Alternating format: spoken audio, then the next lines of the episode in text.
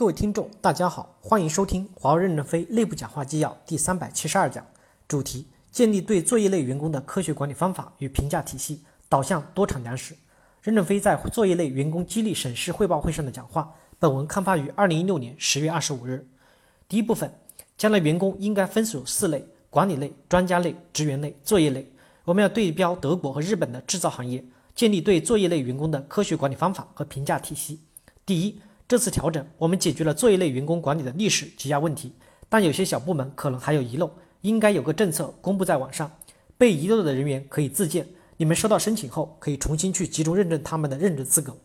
第二，你们还要制定出对作业类员工的科学评价方法。经过这次系统的梳理，你们基本解决了历史问题，这个矛盾缓和下来了，但你们的工作还没有结束。现在开始要研究科学化的管理，将来员工应该是分属四类：管理类、专家类、职员类、作业类。机关操作员工叫职员类，生产操作员工叫做作业类。职员类和作业类之间的界限不是很清晰，我们要慢慢的将一些职员类从操作中剥离出来。操作类也可以再细分，比如财经的会计人员应该是走职员类，因为开支票不是简单的操作，还需要理解政策。像业务场景师一样，可以固定在一定的地方与岗位。基于本职责就行。科学化管理要针对业务特点细分类别，不是简单的几个类别。作业类员工有多少类别？哪些类别适合哪一种管理方式？比如见证中心就是一个类别。考核要围绕岗位的责任结果导向，要强调干什么考核什么，不要漫无目的的考核，不要多考核。我们作为组织部门，没有必要牵引他多学习，学习是自己的责任。管理者和专家这两个职类需要参加循环流动。但职员类和作业类不需要流动，不需要之字形成长。干部、专家薪水待遇比较高，但是要强制循环流动，在流动中有晋升和淘汰。职员类和作业类不需要这么大的淘汰率，也不需要年龄限制，只要把本职工作干好，这两类人员的工资是有限制的，他们可以快乐的度过平凡的一生。所以，职员类、作业类是一个很重要的类别，你们要研究这类人员的素质模型和任职资格。他们的研发和市场开发开始脱离国际标准，建立了自己的体系，但是职员类和作业类人员的管理体系还没有建立起来，所以你们首先要去调研，一定要走到前线去，才能春江水暖鸭先知。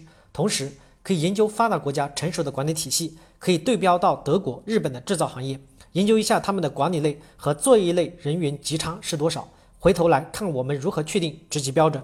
你们甚至可以请专家搞作业类人员管理的顾问公司来。协助解决事务性人员的待遇合理化问题，比如一个研究人员和一个操作人员收入差额是多少倍，用平均值来估算，得出了一个参考基线，基线向上一点，向下一点。你们劳务资部门就是要研究劳动者的价值评价方法和规律，不要蒙在鼓里面，自己和自己比，没有一个参照系。第二部分，事务员的岗位通道不要封顶在十六级，要基于各岗位特点，实事求是的定级，留住优秀人员。事务员的定级也不要封顶在十六级，应该实事求是。比如见证中心，见证是一个复杂的东西，语言要好，又要灵活、聪明，还要善于和人打交道，所以不要把职级压得太低，否则优秀的人都跑光了。签证效率太慢，炮弹不能快速的运到一线，这是个大问题。我曾听说有人准备签证材料花了一百五十四天，这还仅仅是材料的准备时间。你们想一想，因为签证耽误，人送不出去，每年要耽误一到二十亿美金。等签证下来，人员派人派遣了，那边的工作也结束了，而且等待签证的时间，公司也是要支付高工资的。所以我们要把签证中心人员的职级提起来，有些岗位能否定到十九级或二十级，这样就可以从海外调一些曾做过相关工作的人进来。签证中心要有几个专家指导填表、研究签证业务的难题等等，级别低了也是不行的。所以事务员的岗位，你们不要都要认为到十六级就封顶了，可以到十七级、十八级。资深事务员也要有个机会。签证中心改革之后，接着户口文档中心改革，先改革签证，接着是档案，然后社保、医保各种保险改革。第三部分，政策的调整目的是为了多打粮食，不能增产的主管就下台。这次政策调整最终要看是不是多产了粮食。如果你增收了粮食，工资就涨对了；没有增收粮食，这个政策就是错的。我们投入那么多人工，不能多产粮食的主管就该下台。主管要学会分钱，分钱的前提是要多产粮食。给员工的感觉就是减人增效涨工资。实际上，我们的改革就是主动淘汰制，要逐步的淘汰不合格的落后人员。公司需要更多的优秀人才。感谢大家的收听，敬请期待下一讲内容。